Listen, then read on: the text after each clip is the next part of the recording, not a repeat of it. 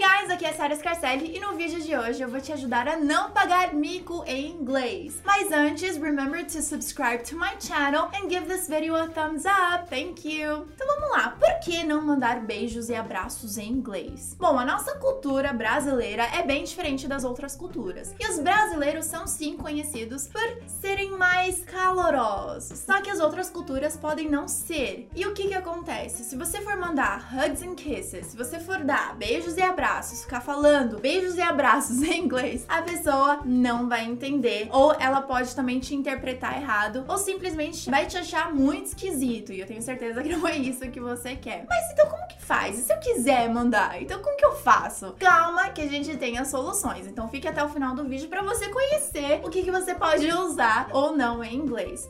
E a primeira dica já é para as mulheres mais jovens. Elas sim podem usar beijos e abraços em inglês, só que de uma forma totalmente diferente. Então anota aí. A forma que você pode usar, e que eu, como eu disse, eu geralmente vejo mais as mulheres mais jovens, mais adolescentes usando, é essa forma aqui. E talvez você tenha visto no Gossip Girl, porque é essa forma que ela se despede. Então essa forma aqui pode ser usada somente na escrita, mas se você for ler, como que você diria? Não é show, show, vai pra lá.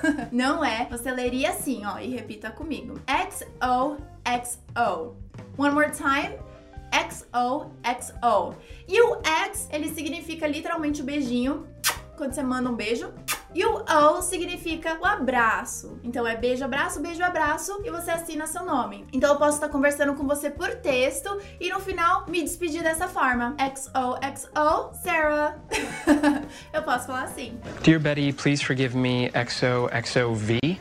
Who the hell is V? Mas mandar um beijo e abraço mesmo assim? Como que eu faço? Calma, que tem solução. Em inglês, a gente não usa beijo e abraço, então já tira isso da sua cabeça. A forma que você pode traduzir é mandar um oi. Por exemplo, ah, manda um beijo pra sua irmã. Você tá pedindo? Ah, que você fala pra sua irmã que eu dei um oi, que eu tô aqui, que eu mandei um beijo. Então é a mesma coisa que significa em inglês. A gente vai ficar com oi hi. E às vezes você pode usar hello também. Então como que você diria? Diz oi pra sua mãe, diz oi pra sua irmã. Em inglês, say hi to your mom. Ou say hi to your sister. Então você tá falando assim, ah, manda um oi pra sua mãe. É a mesma coisa, tá bom? Put your hands on me again? Hi to your sister for me. Forma também que você pode dizer: diz pra sua irmã que eu mandei um oi. Em inglês fica tell your sister that I said hi ou tell your sister that I said hello. Lembrando que você pode trocar sister por mom, por brother, por Mary, por John, e enfim, qualquer nome que você quiser. Checkmate. Tell your dad. I said hi.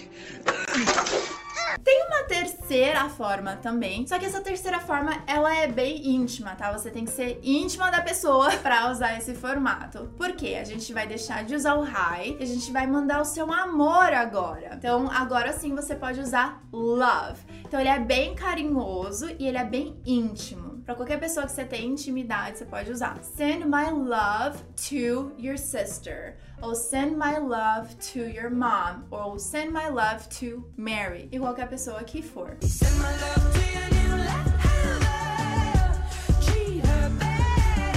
Lembrando, gente, que é sério, tem que ser quando você já tem essa intimidade com a pessoa, você é muito próxima dela mesmo. Alright? Espero que você tenha gostado das dicas de hoje e tenha aprendido bastante. Pode deixar aqui nos comentários qual que você achou mais interessante. E lembre de compartilhar esse vídeo com seus amigos para eles não cometerem esse mico de mandar beijos e abraços em inglês. Please, let's help others. So, thank you so much for watching and I'll see you next week or every day on social media. And tell your friends I said hi. Bye!